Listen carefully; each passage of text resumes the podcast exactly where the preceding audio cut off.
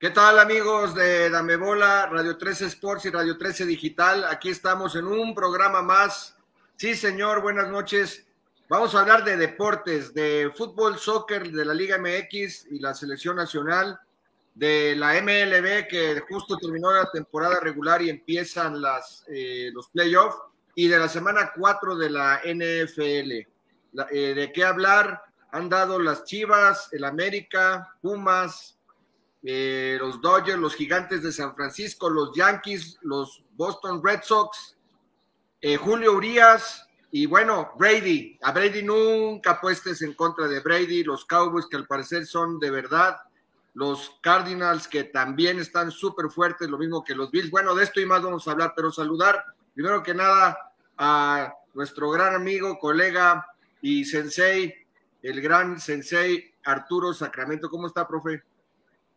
Bien, hola a todos, buenas noches. Este, sí, hay muchos temas. La verdad es que una jornada en México de mucho fútbol, hay de mala calidad en general, pocos goles. La NFL, como bien dices, este, los vaqueros parece que ahora sí van a ser una temporada exitosa y béisbol que está propiamente en la recta, recta final, ya a nada de los playoffs a partir de, de mañana. Así es, así es. ¿Cómo estás, Francisco Aular? Paco, ¿cómo te va? Buenas noches, Fede. Saludo para todos aquí, disfrutando de, lo caliente que tuvo el, fin de semana en, Grandes Ligas, con la definición del comodín en la Liga Americana. pasamos un posible cuádruple empate a, que ya todo, ya todo esté definido para que se juegue entre Boston y Nueva York en Fenway. Así es, un, partido que va a sacar chispas este martes a las seis de la tarde, ¿no? Hora de la Ciudad de México. Pero bueno, vamos en orden. Vamos a empezar por la Liga MX. Siente tu liga, señores. ¿De qué quieren hablar? Fue jornada doble, la jornada 11 y la jornada 12. ¿Por dónde quieren empezar? ¿Por qué equipo ustedes, que es su programa? Díganme. Yo me iría con la Chivas de Leaño. Ahórcate solo con tus chivas. Vamos a, darnos un balazo en el pie, como les encanta a las chivas autosabotearse, les encanta hacer noticia, eh, ya eh, pierden y en el mismo vestidor sacan videos. Se les había dado un curso, se supone, de redes sociales hace unos meses, hasta se alardeó del tema. De Chivas se habla hasta cuando se pintan las uñas, se depilan la, ceja o la patilla. Y bueno, eh, cualquier cosa es motivo para hablar de Chivas. Es un, es un reír el Club Deportivo Guadalajara. Se involucra demasiado su presidente. ¿Cuándo escuchan ustedes que se habla de Azcárraga en el América, por ejemplo? Solo cuando hay que buscar el entrenador o cuando hay que correr al entrenador, como ocurrió con el Piojo recientemente. Pero estamos hablando de, una, de, una, de un club que tiene una estructura definida, tiene ya varios años con una estructura definida que le ha dado resultados y Emilio Azcárraga muy poco se involucra aparentemente o públicamente, pero sabemos que su estructura ha estado allí y han pasado los nombres, pero se ha mantenido. La disciplina ha sido un fuerte en los últimos años en el América. En cambio, en Chivas vemos un cabaret literalmente dentro de la cancha y fuera de la misma. Así es. Bueno, vamos a informar al público primero, a la audiencia, la, la jornada 11, cómo quedó. El, el, Necaxa terminaba ganando 3 a 0 a Tijuana. Ese día, un amigo mío, el, profesor Sacramento, estaba feliz, estaba, no sé por qué nos estábamos chateando y estaba, me dice, soy feliz, no dijo estoy, soy feliz y bueno, el Necaxa ganaba 3 a 0, ya estaba Pablo Guede en la tribuna. El Mazatlán venció 3 a 1 a Juárez. El Atlas perdió con Puebla en el Jalisco, ahí eh, se confió en ese partido el Atlas. Pachuca y América empataron a uno allá en el estado Hidalgo. El Atlético de San Luis fue goleado por Tigres en su casa. Querétaro le ganó al Guadalajara 1-0 ante una lluvia torrencial y un Guadalajara desordenado en el terreno de juego que nunca se le vio el esquema táctico a Leaño. Y Puebla perdió dos goles a uno contra el equipo del Pachuca allá en el Angelópolis. Y en la jornada 12, el Puebla empate, este, perdón, El Juárez le ganó a Monterrey tres goles a uno. El León eh, perdió contra el San Luis, perdón, empató con San Luis a cero goles. Santos le pegó al Mazatlán 1-0. Las Chivas perdieron en el clásico tapatío un gol a cero, ya lo estaremos comentando enseguida. El Toluca y el Querétaro empataron a uno. El Querétaro al final del partido eh, le pudo anotar, le picaron la cresta al gallo y este reaccionó y le empató a, los choriceros. El América, imparable superlíder, le ganó 2-0 a Pumas con un gol también ya de último minuto, el segundo, eh, en el minuto 98 aproximadamente. Tigres y Necaxa 0-0. Y bueno, y Cruz Azul fue allá a la Perrera, a Tijuana, y le ganó 1-0 a los Cholos que bueno, ya también terminó el ciclo de Robert Dante Siboldi en este equipo del Cholaje. Pero bueno, antes de repasar la tabla general, cómo quedó y demás, hablar del Chivas, eh, del clásico tapatío. Eh, fue un partido, digamos, que el Guadalajara, pues por ahí le, en el terreno de juego le quiso echar la responsabilidad o la culpa al arbitraje, pero eh, desde mi punto de vista, quien echó a perder el partido fue el mismo Club Deportivo Guadalajara. ¿Quién quiere empezar a compartir sus, impresiones sobre este juego durante el partido y posterior al juego, Paco, eh, profesor? bueno, quieren, empiezo. Hay varias cosas que me llaman la atención de Chivas. Es un equipo que a, partir de la llegada de Leaño es muy intenso. O sea, pelean, pero pero no hay una lógica futbolística real. O sea, yo hoy no sé a qué juega Chivas, sí sé que le pone muchas ganas, hay una exagerada motivación o sobremotivación. Han dirigido tres partidos. Si nos acordamos el primer partido contra América, el Chicote se tuvo que haber ido al minuto 20, 25 por una entrada muy violenta. Y un poquito antes de terminar el primer tiempo hay una mini bronca ahí del lado de la portería del América y el Chicote involucrado y Ponce. Estaban como muy intensos. Ahí el árbitro fue prudente y no hizo nada. Apenas el sábado pasado en el clásico tapatío hay una patada de Irán Mier que es roja. Este, recordemos que la intención no existe. Después hay un penalti, claro, lo arrasa, se lo lleva. Ah, que se patina, sí, pero se lo lleva. Y después Calderón, que lo habían amonestado por ir a reclamar, va y empuja y le agarra la cara a un jugador del, del Atlas y lo expulsan. O sea, quizá, pero tampoco da el otro mundo. El festejo a la hora de tirar el penalti, en la forma en que lo tira el jugador del, del Atlas, pero no hizo nada el otro mundo. Hemos visto peores festejos. Entonces no me parece que sea nada del otro mundo. A mí lo que me preocupa es que Hoy Chivas, yo no sé a qué juega, que está rebasado el director deportivo, porque este lo puso el dueño, su máximo logro es ser amigo del dueño, y lo que me parece más triste, que un técnico sin blasones hoy dirija quizá el equipo más popular de México. Eso habría que darnos cuenta. El equipo más popular de México tiene un técnico cualquiera, porque Mohamed parece que se va a Tijuana, y entre los que suenan es El regreso del Chepo o Gabriel Caballero. ¿De verdad la afición de Chivas merece un técnico de medio nivel? Yo lo dejo al votando. ¿El regreso de quién, profesor? Del Chepo. Ah, del Chepo, sí, sí, sí. Se está sonando el Chepo. Suena mucho el Chepo y suena el Caballero. ¿Qué te pareció, Paco? ¿Estás de acuerdo? ¿No estás de acuerdo? ¿Cuáles son tus impresiones de este clásico tapatío y de la jornada doble del Chiverío? Mira, desde que llegó Leaños, bien dice Arturo, sí, el Chivas ha sido intenso, pero intenso sin, sin orden, sin idea. Desde mi punto de vista, está sobre revolucionado, salen a la cancha. El partido con América debieron haber terminado con al menos un jugador menos en el primer tiempo Ojo, en el primer tiempo. Y en el partido con Atlas perdieron la cabeza porque la entrada de Irán Mier, si, si la observas nuevamente, es, o sea, no sabes a qué fue, a qué, a qué, fue a buscar con la pierna allí. O sea, en la mitad del campo, el delantero de espaldas al arco. tenía todo para aguantar al delantero, evitar que se girara y que el partido continuara. Eh, la reacción de, Chicote en el, en el, festejo te habla de un equipo que está fuera de sí, no, no tiene la cabeza bien puesta porque ya estás amonestado, tienes uno menos. El jugador eh, Aldo Rocha te, cobra un penal a lo Panenca, normal en todo el mundo, y lo celebra con un topollillo a lo Riquelme. No pasa nada. Tienes uno menos, tienes que tener cabeza fría, pero ya te expulsan.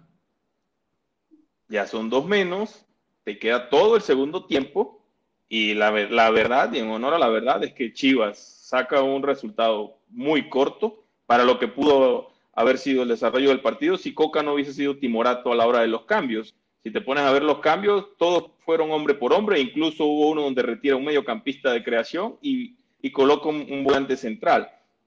Entonces estamos hablando de que si hoy, si, si Coca hubiese hecho los cambios de otra manera, su equipo hubiese tomado la batuta en el partido porque tenía dos hombres más, era tu clásico rival, tenías todo para liquidarlo, tenías todo, todo a favor.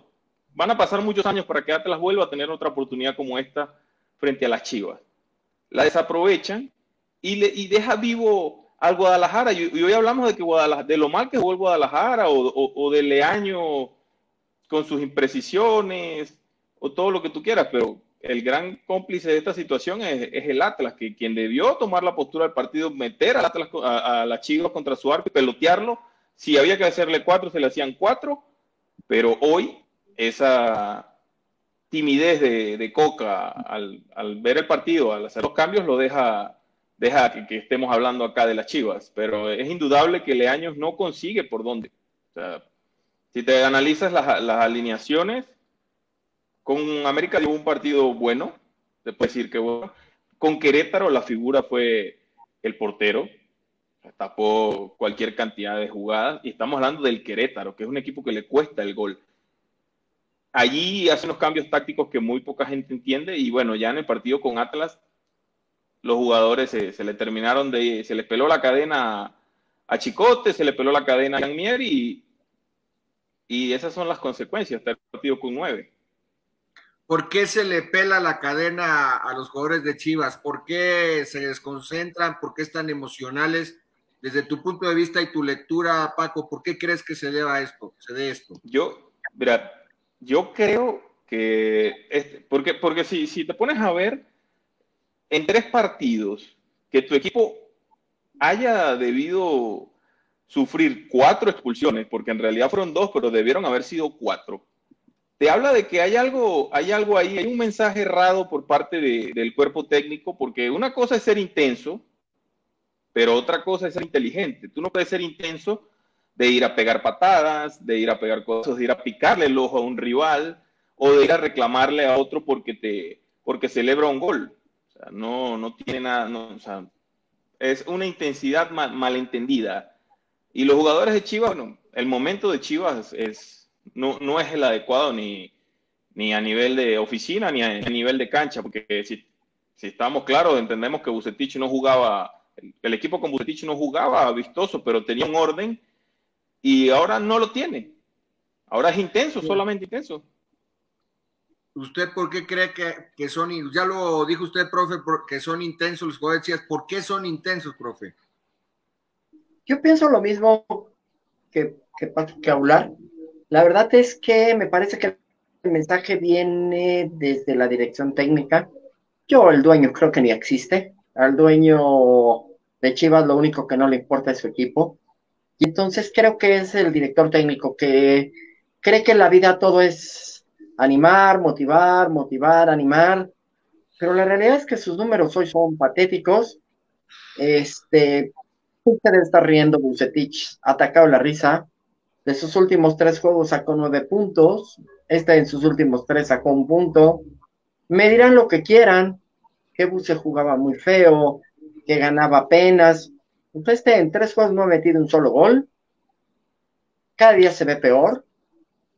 Eh, Atlas, por su poca ambición su poca capacidad de ser más protagonista, ganó 1-0, pero otro equipo con más hambre les hace cuatro esta tarde. Pudo haber sido la goleada más brutal. Yo no quiero pensar si esos nueve contra América, América les hace seis caminando esa tarde, porque es otro el ADN de América, por decir. Pero Atlas, pues su ADN quizá como nunca han ganado nada estos y tienen mil años de no ser campeones, pues no están acostumbrados a estas circunstancias. También es real que Atlas con 22 puntos cada vez más se aleja de pagar, está propiamente calificado, aunque sea en repesca. Entonces el trabajo de Coca termina siendo bueno, aunque juega muy feo y muy aburrido.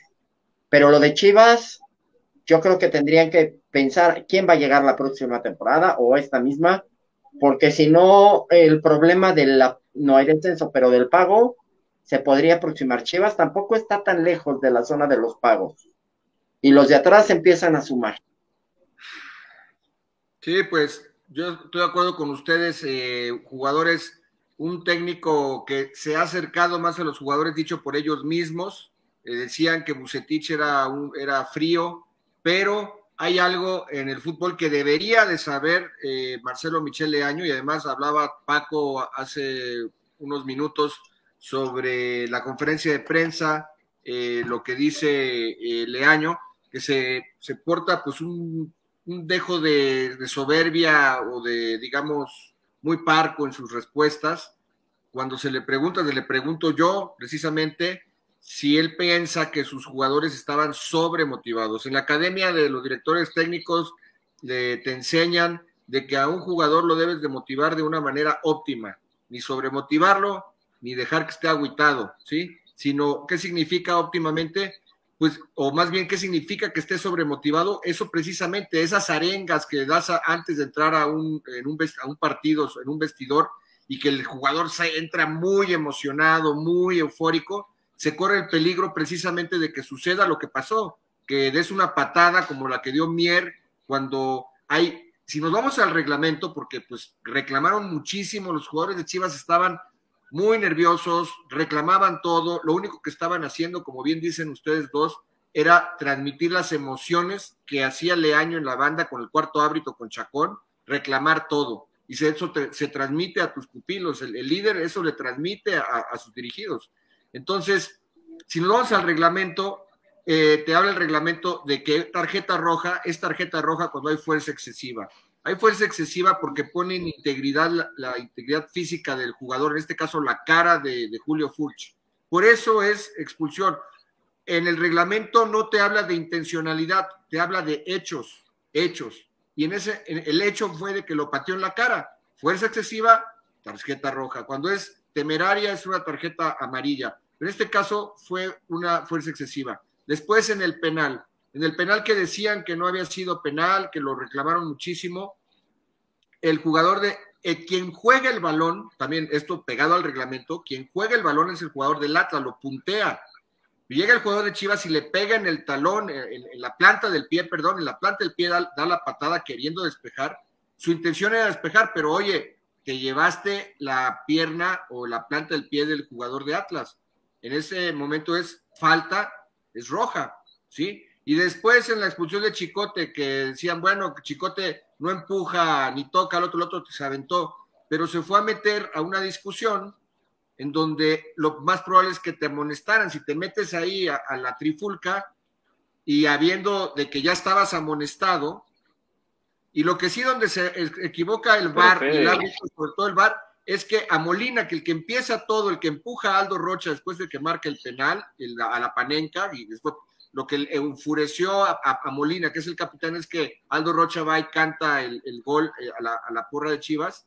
Ahí es cuando se, enoja este, Molina, le empuja a Rocha y ni siquiera lo amonestaron a Molina. Ahí, ahí el árbitro se equivoca, pero no fue el árbitro, no fue el árbitro la raíz de que Chivas se diera un balazo en el pie fueron sus, propia, sus propios nervios, su propia eh, esta sobremotivación. Y lo niega cuando yo le pregunto a Marcelo Michele Año y me dice, no, no pero, pero se queda reflexivo pensando como diciendo, pues, porque sí también tiene un, en, al inicio de la conferencia de prensa él dice, necesito trabajar la concentración y la inteligencia emocional. Sí hay, pero él está pensando en sus jugadores. Pero lo que no o, lo que no se aprecia, o ojalá lo, lo concientice, es que debe de empezar por él mismo.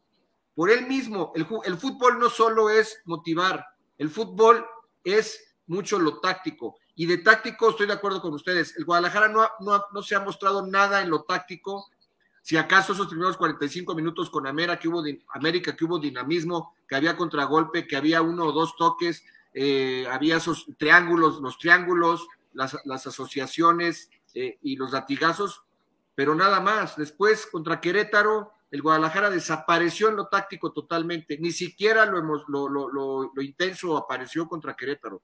Y contra el Atlas se, se, se mataron a sí mismos, se autosabotaron en el primer tiempo, ¿sí? Y todavía, cuando acaba el juego, ayer me manda el video profesor Sacramento, de que este Raúl Gudiño y, y, Alexis Vega, eh, este, mofándose ¿sí? De que, ah, nos la pelaron porque no nos metieron, eh, teníamos nueve hombres y no nos metieron más goles. ¿De cuándo acá, de cuándo acá un equipo como el Guadalajara ahora, para empezar, cuando pierdes, estás triste en el vestidor, estos estaban felices porque perdieron, porque son chingones, porque están unidos, porque son, porque hay mucha unión, mucha cohesión de equipo. Coño, ¿cómo te puedes poner en ese, en ese, en ese, con esa actitud cuando perdiste un clásico, cuando ni siquiera has metido goles en los últimos tres partidos. ¿Qué está pasando con el Guadalajara? Ahora resulta, bien lo decían ustedes, Pumas también perdió. Ahora resulta la mediocridad en la que están los equipos, eh, entre comillas, grandes del fútbol mexicano. Se, alegran, ah, porque mejoró un poco. Ah, es que teníamos, éramos nueve y no nos, no nos golearon. Y ya eso lo voy a celebrar. Coño, cabrón, o sea, ¿en dónde, ¿de qué estamos hablando? pero no, sé, o sea, entiendo tu que estés consternado por la actitud de los jugadores, pero no te, no, no, no te puede sorprender, Fede. Son jugadores que históricamente han, tenido, han tenido problemas de indisciplina, eh, en la cabeza no la tienen en lo que tienen que estar, porque eh, un futbolista no es futbolista tres o cuatro horas al día, un futbolista tiene que ser futbolista las 24 horas del día, y hoy en día con las redes sociales, tienes que ser muy cauto, muy cuidadoso, porque cualquier cosita que hagas con una buena intención, no, no, dudemos de la intención, se va a tomar mal y estás en un club grande. Es un país de más de 120 millones de habitantes, más lo que tienes en Estados Unidos, tienes una repercusión muy grande. Tienes que cuidarte. Los jugadores de Chivas no se cuidan. Durante el, durante el, año pasado, ¿cuántos, no anduvieron de fiesta sabiendo que no, no se podía? Sí, eso no es nuevo y lo hemos platicado mucho desde, los, desde la década de los 70. Eh, Pero se los apapacha, Fede, se los apapacha, se los consiente porque es que es chivas y, y son. no, hay que ser duro, hay que ser férreo. Y, lamentándolo mucho, la gestión de, la disciplina de Peláez deja mucho, mucho que desear. Yo pensé que esto iba a cambiar. Antes de pasar a Peláez, díganme, ¿Va a enderezar el barco Leaño y su, y su filosofía leañista? Yo no, yo no creo. No, no, perdón, primero no, no ha demostrado nada que tú digas, hoy Chivas juega diferente, tiene un planteamiento táctico diferente. Y segundo, me parece, y regreso a lo que he creído, el plantel cada vez es más corto, es, ahora se fueron dos expulsados, es un plantel muy pequeñito y además, para colmo, se hacen expulsar y con un técnico que no sabe a lo que juegue, que cree que lo único que hay que hacer es motivar. Tristemente, para la afición de Chivas, no veo cómo, y su calendario no es fácil, recibe a, Cruz Azul, recibe a Toluca, va a Tijuana, parece que viene Mohamed a Tijuana, eh, va a Mazatlán, que no es una plaza fácil, entonces, la recta final de Chivas es muy complicada. Entonces, a lo mejor ni a reclasificación, hoy es 12, pero tiene 14 puntos, está empatado con varios, y abajo con 13 y 12 hay varios. Entonces, realmente es una cuestión de quizá de una o dos semanas para que Chivas pierda ese lugar. Yo, Fede, no, no creo que Leaño pueda enderezar el barco. No creo que tenga la capacidad. Para empezar, no tiene la experiencia porque lo estamos viviendo eh, con el cambio de entrenador en, en Necaxa. Sale Memo Vázquez, el equipo se cayó a pedazos después de un inicio un tanto lento, hubo un repunte, pero se vino, se vino a pique, se cayó a pedazos literalmente. Viene Pablo Guedes. Pablo Guedes es un tipo con una, con una experiencia amplia, ha dirigido en Argentina al San Lorenzo de Almagro en un momento crítico, también anduvo con, con Colo Colo, es un tipo que sí es muy, es motivador, pero, pero tiene fama de ser un obsesivo táctico.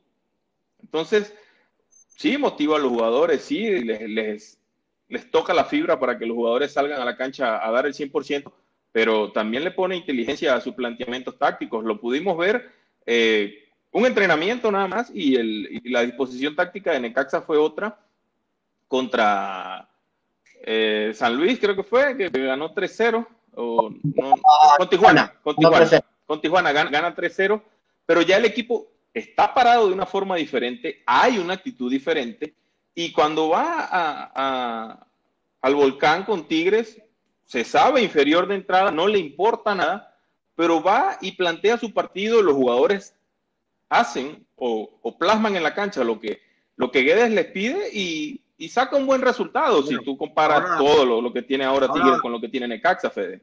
Ahora nos va a decir el profe a qué juega Necaxa, pero antes de pasar a Necaxa, yo estoy de acuerdo, a mí me cuesta trabajo pensar que Leaño pero vamos a dejar, darle el beneficio de la duda, pero suponiendo, yo creo que Leaño lo van a dejar en lo que resta del torneo. ¿Qué, ¿Piensan lo mismo o, alguien de ustedes no lo piensa así? ¿Piensan que lo van a dejar? Yo pienso. Su mejor carta de presentación es amigo del dueño. Y además, se trajo a un preparador físico, a Fernando Signorini, que fuera preparador físico de la selección argentina para. De Maradona. México, exactamente, de Maradona. El preparado físico personal de Diego Maradona era Diego Señorita. ¿Es que lo trajo para tres juegos? No, se va a quedar toda la temporada. Pero suponiendo que se quede toda la temporada y de que Chivas no mejore, como dice el profesor, en dos semanas pierda el acceso al repechaje, quede fuera o le vaya mal, ¿ustedes creen que Peláez se debe ir o se va a ir si, si Chivas no mejora con Leaño? Pero Fede, está claro que, él se... Peláez es un tipo aparentemente con un carácter muy fuerte. Se va de, va de Cruz Azul porque al aire le, dicen que en un programa de TV le dicen que el técnico va a ser Siboldi, le guste o no le guste. Él ahí mismo, en medio de la calentura, coloca, pone su cargo a la orden y se va.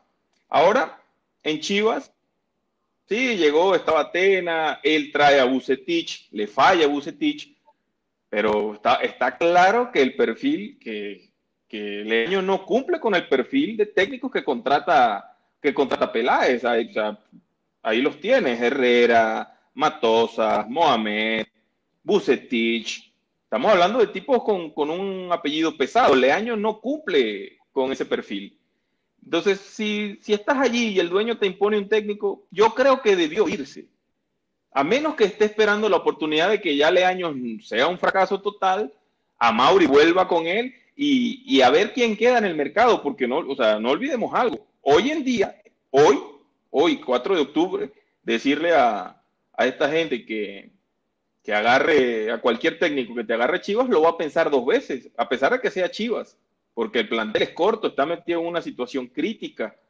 O sea, yo creo que Leaño va a terminar el torneo Vaya bien o vaya mal. Se, tiene, debería de ir sí o no. Sí, yo Mira, una cosa es la realidad y otra cosa es el dueño.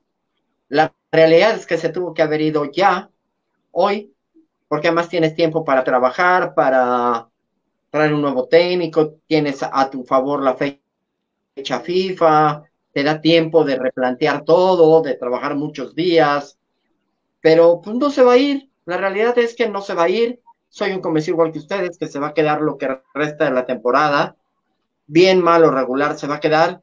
Y ya platicamos el próximo año, ya que haya llegado Santa Claus, que hayan llegado los Reyes, ya platicamos a ver qué pasa con Chivas y quién puede llegar. Porque si hablamos del Chepo o hablamos de Gabriel Caballero, te denota a lo que aspira un Chivas en cuanto al director técnico. Porque antes se habló de Mohamed y se habló de Hoy lo máximo que se habla es de un tipo como Gabriel Caballero, que no le fue bien en primera división con Juárez. Es cierto, lo ascendió y nada más. No sé si quieran traer a Rafa Puente. Lo preocupante es lo del tiempo, Pero yo hablo de, de, Peláez, profe. Peláez se, tiene, se tendría que ir si, si, mejora, si no mejora Chivas o, o no. Yo creo que Peláez se tuvo que haber ido cuando le trajeron al Leaño. Sí, lo, lo, que dice Francisco es que cuando le pasó lo de Cruz Azul lo exhibieron públicamente en un programa de televisión. En este caso no se va porque, pues, obviamente no hubo esa exhibición, pero, y por eso no se va, pero yo creo que si Peláez, como bien ha dicho también Francisco, de que ya tra, eh, él, él, él, digamos, él no propuso a Leaño, esto lo impuso, como bien dicen ustedes, eh, el, el, dueño, a Mauri Vergara. Y Peláez, pues a lo mejor eh, podría haber recomendado otro técnico como Mohamed, que para empezar, si Mohamed, dicho sea de paso, no pudo con Monterrey, menos iba a poder con Chivas. A mí Mohamed no se me hace un técnico para equipo grande o, con esta papa caliente como es el Guadalajara. No pudo con Rayados, no pudo con Tigres, ¿sí? No pudo contra el clásico, contra el clásico rival de la ciudad. Yo Mohamed, qué bueno que ni es candidato.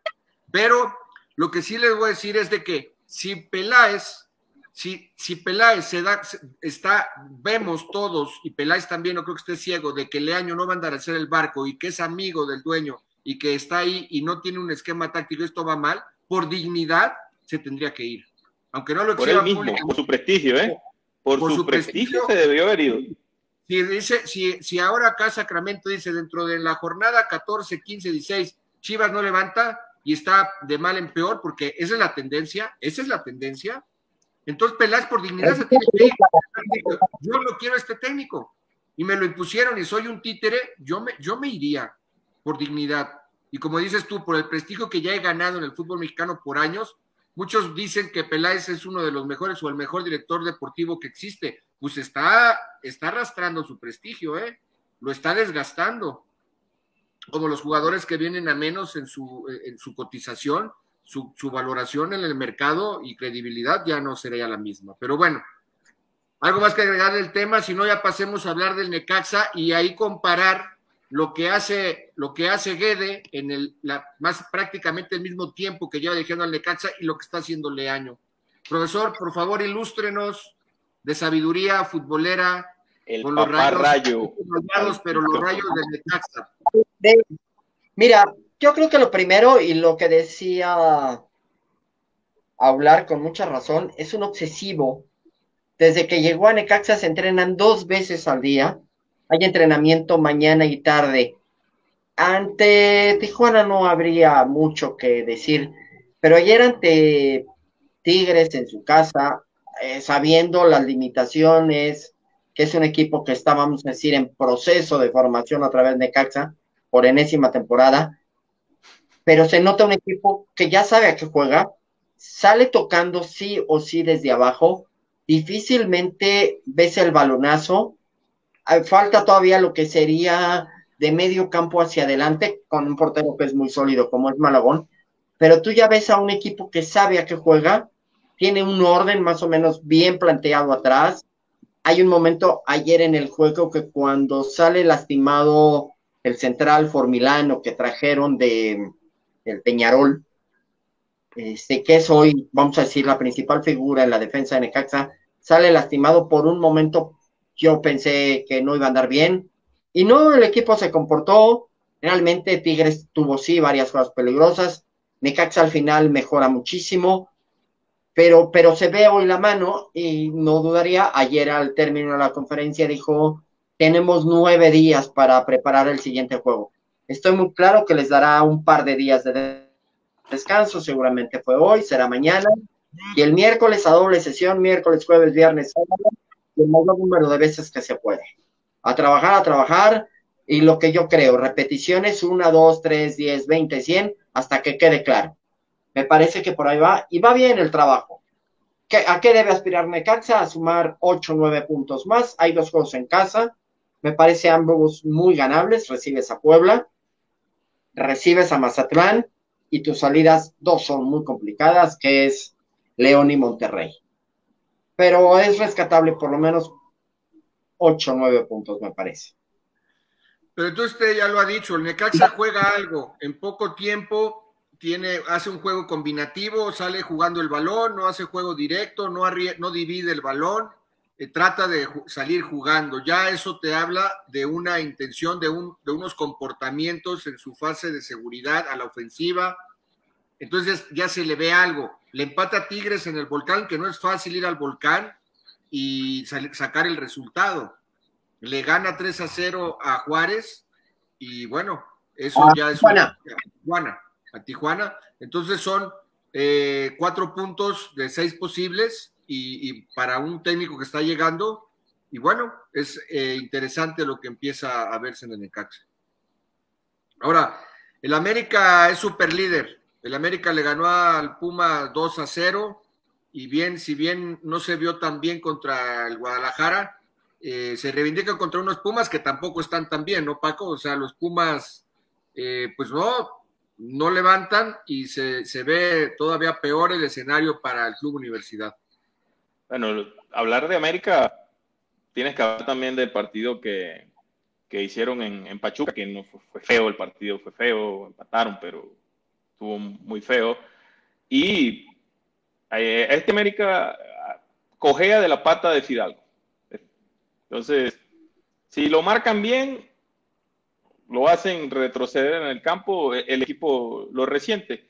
En el partido con Pumas, lo, lo poco bueno que, o lo, bueno que, tenía el América en sus presentaciones anteriores es que era un equipo que no te deslumbraba en el ataque, pero no sufría sobresaltos en defensa, como sí lo sufrió con Pumas eh, ayer durante, durante gran parte del encuentro, sobre todo en el primer tiempo, porque Pumas pudo haberse, bien, bien pudo haberse puesto adelante en el marcador. Ya después, al minuto 34, 35, se da el tiro en el pie con, el, con la salida en falso de Talavera y el, gol por un golazo que le, que le anota Sánchez de, afuera del área, prácticamente sin ángulo.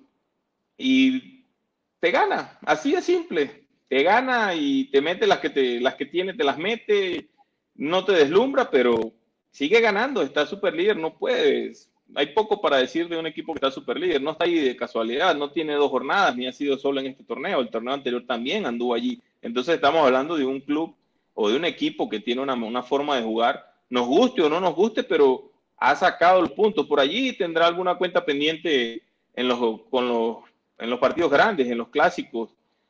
Pero esta vez con, con Pumas, pues ganó 2-0, tuvo varias oportunidades y si vamos a hablar de Pumas, desde donde yo lo veo y viendo el torneo pasado que fue horrible, Lilini ha, tenido que hacer milagros.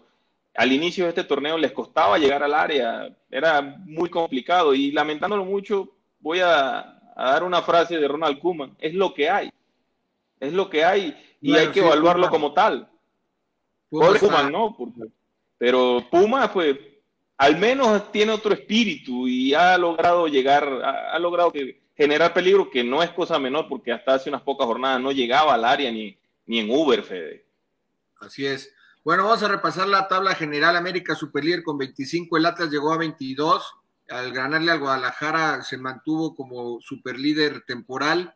Toluca va a 21 puntos, Monterrey 20 en cuarto lugar, Tigres a 18, puntos ha, llegado en quinto lugar, Cruz Azul en sexto con 17, Atlético San Luis, que ganó con 17 puntos, León 16, Santos 15, el Pachuca 14, Guadalajara también, pero en onceavo lugar y el Mazatlán con 14 está en la posición número 12. Son los que hoy pasarían al repechaje del quinto al, al, al doceavo y los primeros cuatro estarían directamente en la liguilla.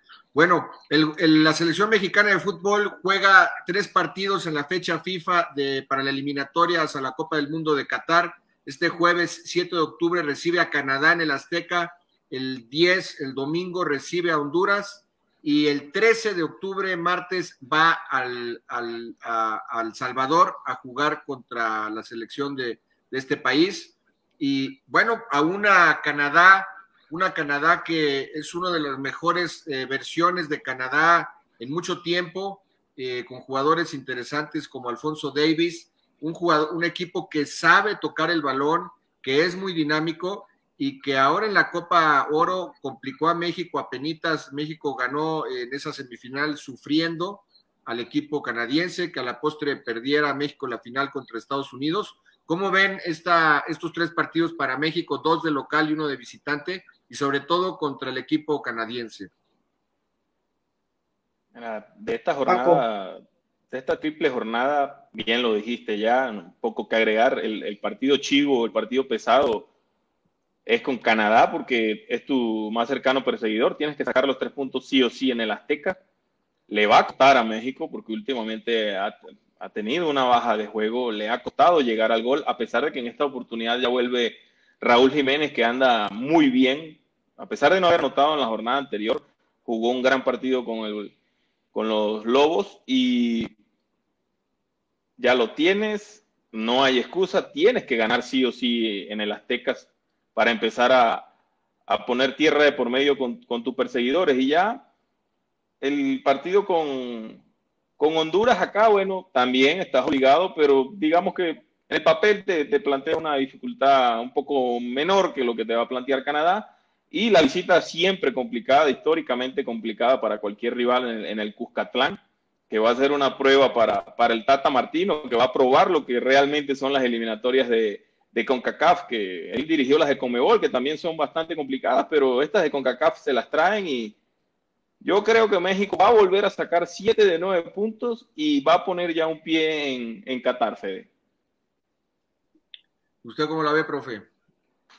Igual, eh, mira, creo que el partido más complicado es Canadá, porque además tiene jugadores, como bien dijiste, me parece una generación muy llamativa la canadiense, pero debe ser ganable, más que en el Azteca. Después recibes Honduras, que es un partido totalmente diferente porque Honduras es de estos equipos que va a salir a patear, a tratar de a base de fuerza y violencia de ganar el partido y de ir amedrentando poco a poco a los seleccionados mexicanos. Y el ir siempre a Salvador ha sido complicado. La, quizá la gran ventaja hoy es que no va a estar el estadio lleno producto de la pandemia y eso será siempre un plus, porque el público salvadoreño siempre es muy caliente, muy bravo y bueno, no se nos puede olvidar que la noche anterior siempre la selección mexicana tiene serenata. Entonces, saber cómo actúan para poderlos blindar y que puedan descansar para ese partido. Pero igual, veo siete puntos muy viables y quizás hasta los nueve de nueve. Y propiamente México estaríamos hablando que tiene un 50-60% de posibilidades ya de boleto a Qatar. Muy bien, sí, pues entonces dentro de las eh, jugadores que regresan a la selección mexicana, estamos hablando de, además de, de, Raúl Jiménez.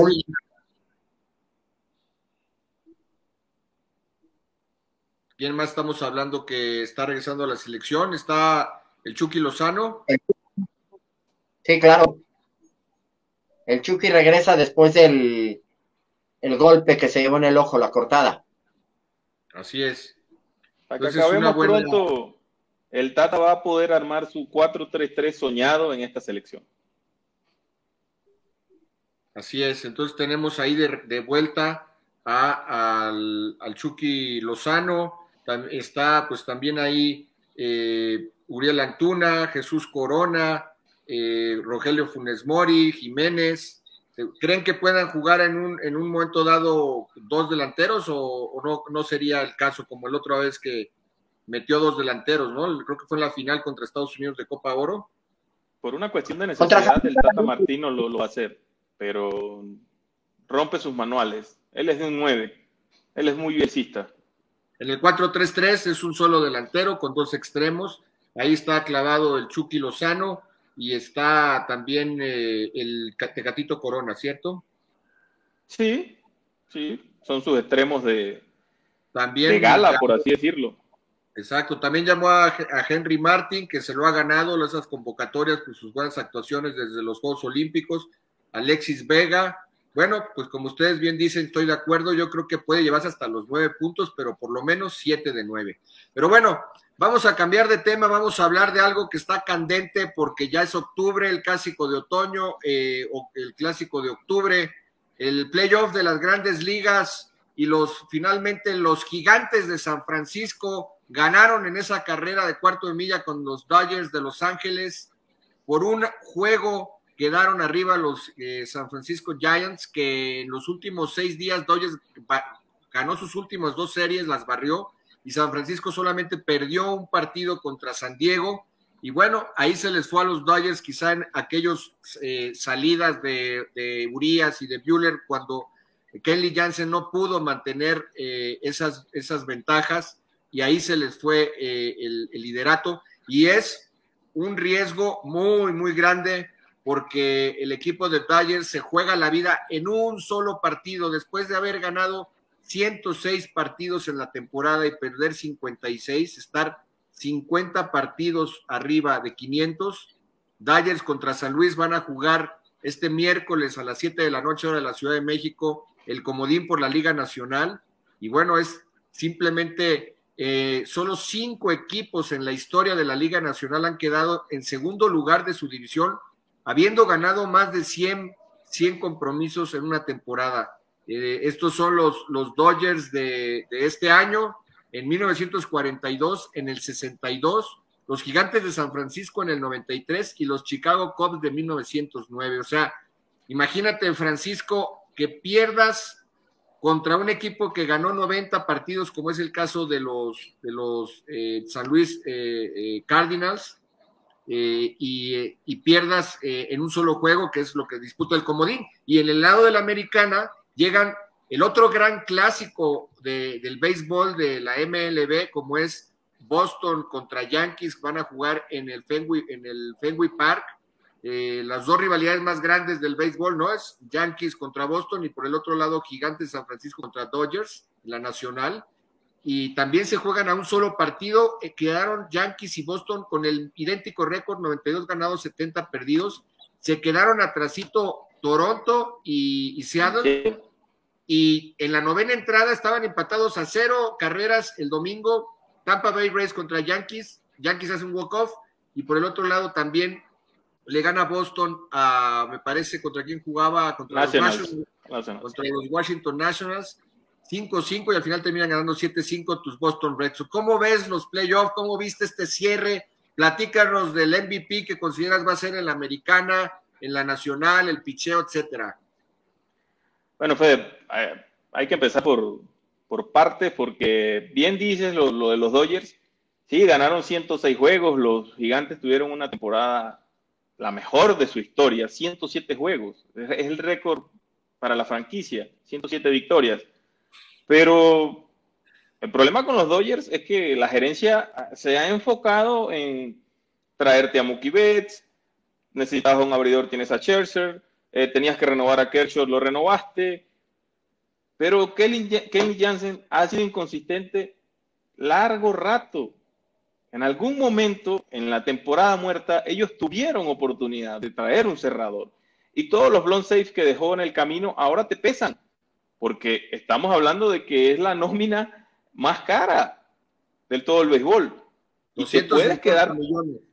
no quise decir la cifra, pero te vas a que te puedes quedar por fuera en un partido contra un equipo que ganó 16 juegos menos que tú. Los Cardenales ganaron 90 y, los Dodgers ganaron 106. Entonces, estamos hablando de que hay algo que hay, también hay que decirlo que la gerencia general ya ha hecho un buen, muy buen trabajo trayendo ciertas piezas en determinado momento, pero le ha faltado tino a la hora de, ya remover a Jensen como su cerrador, porque estemos claros, si los Dodgers mañana pasan, no va a ser un, un cerrador confiable en postemporada, porque no lo ha sido. No lo ha sido. Y no, no se va a transformar ahora. Entonces, de, de, y lo, más complicado que yo veo a los, para los Dodgers es que San, eh, San Luis no va a tener absolutamente nada que perder. Va a salir al terreno de juego sabiendo que es víctima y muy peligroso porque es el equipo más caliente del último mes. Ganó 17 juegos en fila en el último mes. Entonces llega caliente, va contra tu, abridor, eh, su abridor estrella que es Adam Wainwright. De tu lado también va a estar Max Scherzer, indudablemente un caballo que lo quieres tener ahí en este tipo de situaciones, pero estás corriendo el riesgo que si hubieses hecho un mejor trabajo desde el punto de vista gerencial, créeme que no, no, no estuvieses en esta situación o no deberías estar en esta situación. Del lado de la americana, pues qué decirte, o sea, 100 años de rivalidad entre Yankees y, y Medias Rojas.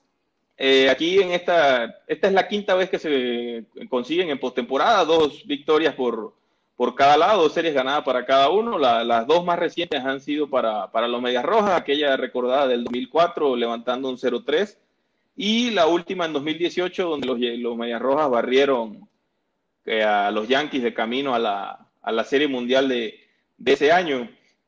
Estamos hablando de que en esta, eh, los, los Medias Rojas le ganaron la serie 10-9 apenas a este, a este conjunto de los Yankees este año. Y así como hablamos de la gerencia de los Dodgers, que él erró, aquí también hay un mérito muy grande de parte del gerente general Brian O'Iron, porque es un tipo que llega a una franquicia del año pasado teniendo que recortar salarios, hacer espacio en la nómina, se queda sin sus tres jardineros titulares, que los tres eran excelentes jardineros, Bradley Jr., Benintendi y Mookie Betts, ni se diga, el contrato que firmó con, con los Dodgers. Y con todo y eso, el tipo agarró y conformó un equipo, un roster, y se mantuvo todo el año peleando. Y así como te decía que San Luis no tiene nada que perder, si te pones a ver, los Mediarrojas de Boston y Alex Cora son muy peligrosos en este momento. Porque ¿quién daba algo por ellos al principio de la temporada con el roster que tenían? Sabiendo que Verdugo iba a jugar, que, no que Bobby Dalbeck iba a jugar primera o que, o que iba a alternar los jardines, donde solo tenías uno o dos abridores confiables en, en Ovaldi y Eduardo Rodríguez. Entonces, ahora tienes, ahora tienes a Ovaldi, tienes a Sey, el equipo es diferente. Este es un equipo que literal no va a tener nada que perder y va a tener todo a su favor en casa, porque abre Nathan Ovaldi, que en, postemporada ha demostrado ser un brazo confiable, y por otra parte va a tener en el bullpen a Chris Sale, que el domingo lanzó dos innings y un tercio. Ese hombre está listo para darte dos o tres innings el, martes. Del lado de los, de los Yankees va otro caballo como Garrett Cole, a pesar de que viene de un mes de septiembre bastante complicado, efectividad de 5, y bueno, contra los, contra los Medias Rojas, pues no, les, no le ha ido, digamos, ni, que, ni, ni frío ni calor, pero Fenway pesa. Y posible, yo en esta parte me quedaría con, con los Medias Rojas porque van a tener la ventaja de localía y va a tener dos brazos como Evaldi y Sale que te pueden definir un partido ellos solitos. La clave del partido la fijo en un, en un solo jugador y es clave para ambos, Nathan y Ovaldi. Si Ovaldi puede ir a cinco entradas y menos de tres carreras, los Mediarrojas habrán hecho gran parte de, camino. Sí. Yo recuerdo Ovaldi, recordar ese, ese juego más largo en la historia de una serie mundial que ganan Dodgers en el 2018 con ese cuadrangular de Monsi. Ovaldi entró y lanzó como siete entradas, ¿no? Siete entradas siete entradas sin recibir carrera. No sé si le conectan el cuadrangular a Valdi, pero llevaba siete. Se lo conectan a él. Pero llevaba siete, seis entradas, dos tercios sin. De relevo. de relevo. Sí, es un gran pitcher Ovaldi y bueno, Chris Sales, qué decir, ¿no? Que bueno, está ya finalmente sano. Y por el lado de, por hablando de la nacional, en ese comodín o en esa posible playoff para Dodgers, pues de esos lanzadores, esos caballos como Kershaw y Bauer, pues no les queda ninguno, porque Kershaw sale lastimado del codo el viernes. Se habla de que entre hoy y mañana se va a definir si necesita la Tommy John. Y bueno, estás hablando de que quedaría fuera más de un año y quizá al final de su carrera y luego se le termina el contrato y entra agencia libre. Bueno, es agente libre. Incierto, el, el, panorama para Kershaw y los Dodgers que bueno, se les caen dos caballos, pero, pero traen a Scherzer en waivers en julio. Y bueno, Scherzer ha estado fenomenal, aunque sus últimas dos salidas han sido malas. Pero bueno, en, un partido te juegas todo, así como mencionas en el caso de Boston, que va a salir con Neovaldi y con Chris Sales probablemente, pues Dodgers, si empieza con Scherzer, pues ahí tendrá que usar a, a Bueller y a Buría si es necesario. Se la juega con tres pitchers, abridores estelares una apertura por comité. En un posible playoff, porque tiene que ganar ese partido del, miércoles y Boston y Yankees también hacer lo mismo. Scherzer, mira, Scherzer es un caso, el tipo es un fenómeno en postemporada, pero este año contra los Cardenales le ha lanzado 14 innings y tiene la, efectividad 0.0. Sí, sí, sí. Es, uh, está hecho una lumbrera y bueno, vamos a ver cómo se pintan esos juegos. Pero bueno, rápidamente, porque nos quedan menos de seis minutos. Háblame de Otani. Otani seguramente tendría que ser el MVP. Ganó 13, perdió 5. Eh, una efectividad también muy baja de poquito arriba de 3.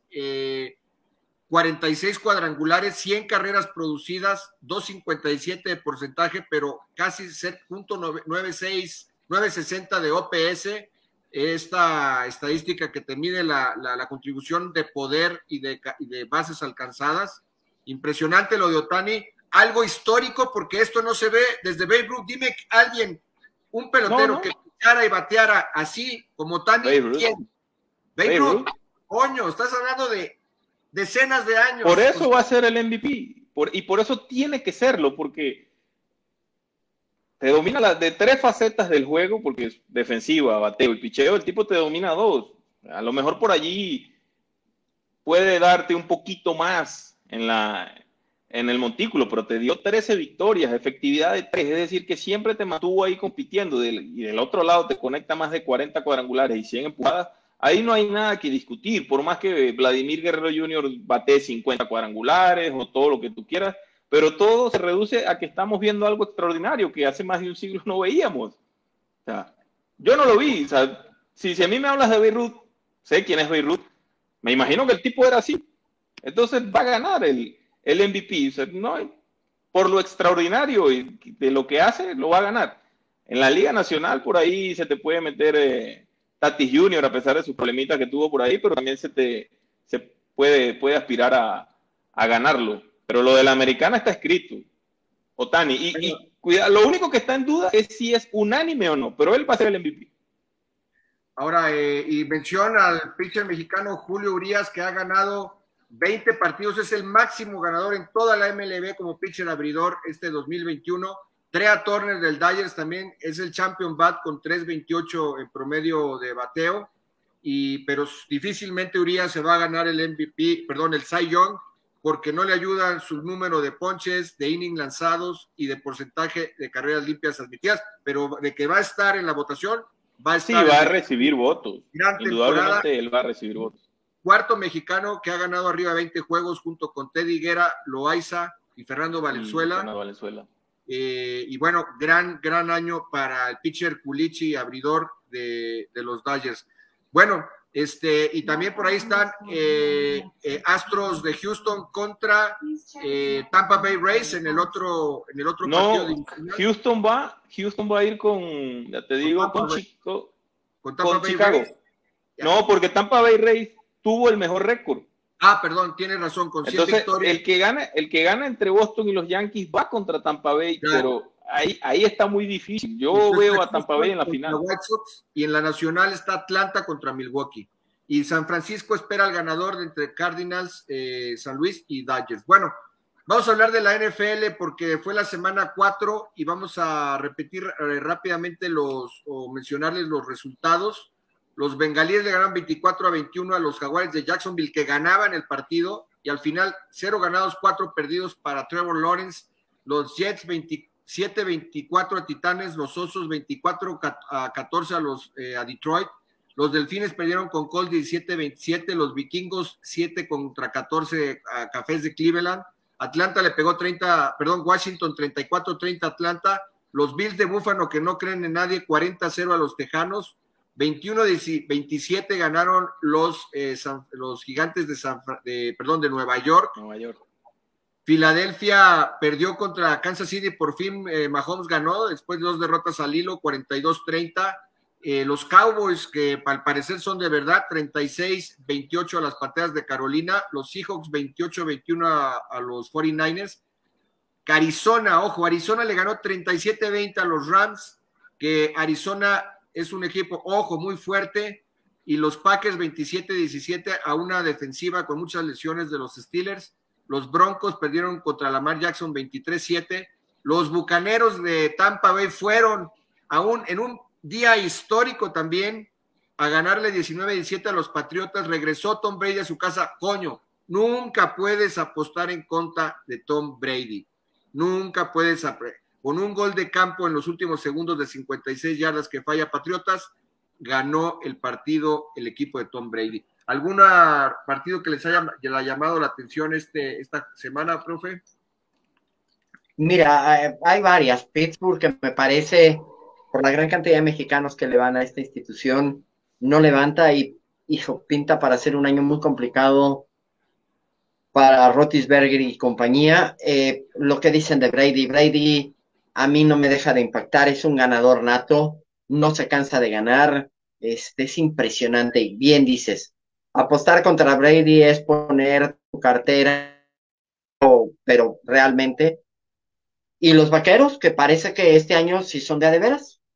Por primera vez como en mil años, ahora sí los vaqueros por lo menos tendrán una campaña ganadora, además tienen una división medianamente sencilla, entonces pinta para ser hasta campeones de división. Pero todavía es muy pronto, estamos empezando octubre, falta noviembre, que es el mes fuerte en la NFL. No sé qué piensen ustedes. Sí, bueno, los Cowboys, eh, contra todos los pronósticos, el coordinador defensivo Dan Quinn, que fuera el, entrenador en jefe de Atlanta, que perdió aquel Super Bowl contra Brady precisamente cuando ganaban 28-3, pues tiene toda la experiencia, trajo también algunos jugadores de Atlanta y contra todos los pronósticos de que muchos pensábamos de que iba a ser un año desastroso para la defensiva hasta hoy, hasta esta semana 4 se ha dedicado a, pedir a la defensiva que robe balones y a mantener ahí y a, su defensiva en, en, los juegos, mientras la ofensiva que es muy poderosa, dirigida por Dak Prescott, una ofensiva muy balanceada en la carrera y en, lo aéreo, con, eh, con, tanto con Zeke Elliott, Pollard y los receptores de élite que tiene Cowboys, y ahí está demostrando esto. Pues ya lo, lo de Brady ya lo dijimos, este, y los Cardinals que le fueron a ganar a, los Rams.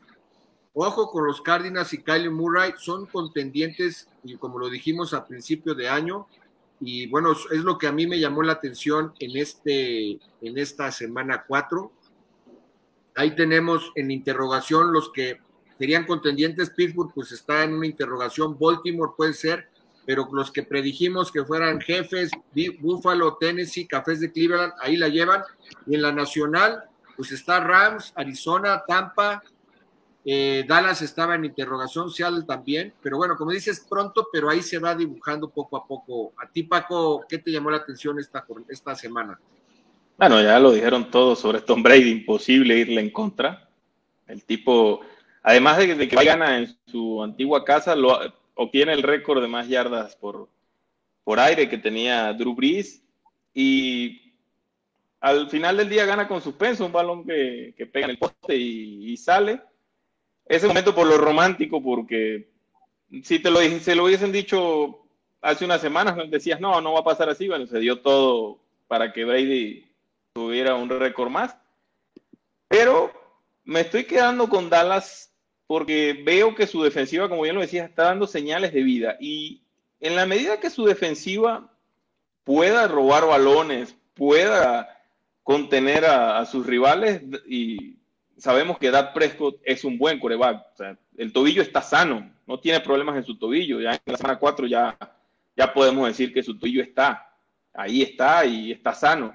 Y la ofensiva de Dallas también está allí y lo los veo, los veo bastante, con, con bastante chances esta temporada, porque si te pones a ver, sí, Tampa Bay tiene a Tom Brady, no le podemos ir en contra, pero es un equipo que también tiene sus deficiencias y las vimos en la jornada 1. Posiblemente mejore o debe mejorar, como en la vida, pero también está el equipo de los Cardinals está muy fuerte, pero insisto en que en que en México va a recibir una alegría de, los vaqueros esta, esta temporada. Sí, así es, exactamente. Pues muy bien, pues hemos llegado ya al final del programa otra vez más. Eh, pues un, eh, ha sido un placer estar con ustedes eh, nuevamente. Y bueno, ahí estamos colocando las redes sociales y para que nos sigan. Por cierto, hoy se cayó por cerca de ocho horas. Facebook, Instagram, WhatsApp de Mark Zuckerberg. Y bueno, esto va a dar mucho de qué hablar porque yo voy a pensar mal y qué cosa hace de que un sistema se caiga casi ocho horas cuando hay alta disponibilidad, eh, tolerancia a desastres en, la tecnología, en los servidores, etcétera. Eh, Paco, tú sabes de esto, bueno, no, sé, un intento de hackeo. La falla. complicado. La, falla, no, la falla reportada, la falla reportada es una falla muy, muy común y recurrente, que es la, la falla en el servidor de nombres de dominio, que vulgarmente es conocido como DNS, es el que se encarga de convertir a unos y ceros, todo lo que tú tecleas en la red, lo convierte a binario. Y cuando ese señor falla, por lo que tú quieras, porque tenga un bucle, porque algo está fallando en su, conversión, en su algoritmo, se hace muy complicado y, por eso se te cae, se te cae el tráfico. ese es el oficial, ese es lo oficial. Es, lo, lo, que leí es eso, Aquí un rato más sale la, lo que es la, falla. tema de hackeo tampoco puedes descartarlo. Bueno, ya lo sabremos en los próximos días. Ya se hizo responsable del hackeo y dijo que el mundo es mejor sin estas redes sociales. Y si alguien no tuvo hoy un buen día, o el dueño de Facebook y compañía, se habla de que perdió 7 mil millones de dólares la tarde de hoy. No es cierto que tiene todo el dinero que habrá sido muy poco en relación con su... Pero perder esa cantidad no debe haber sido fácil, no debe haber, será una buena tarde. Lo recupero mañana, Sacra, sí, anónimos. Nos despedimos, que ya nos pasamos el tiempo. Les agradecemos habernos visto y los vemos la próxima semana en Dame Bola de Radio 13 y Radio 13 Digital. Y ahí tienen las redes sociales de la estación. Fuerte abrazo, gracias por vernos.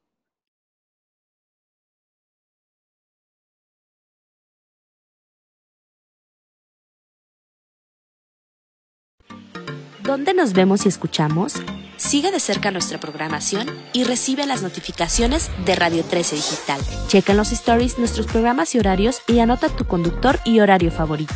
Venos y escúchanos en Facebook, YouTube y Dailymotion. Y no te preocupes si te perdiste de algún programa, escúchanos por podcast en Spotify, Amazon Music, Deezer y Apple Music.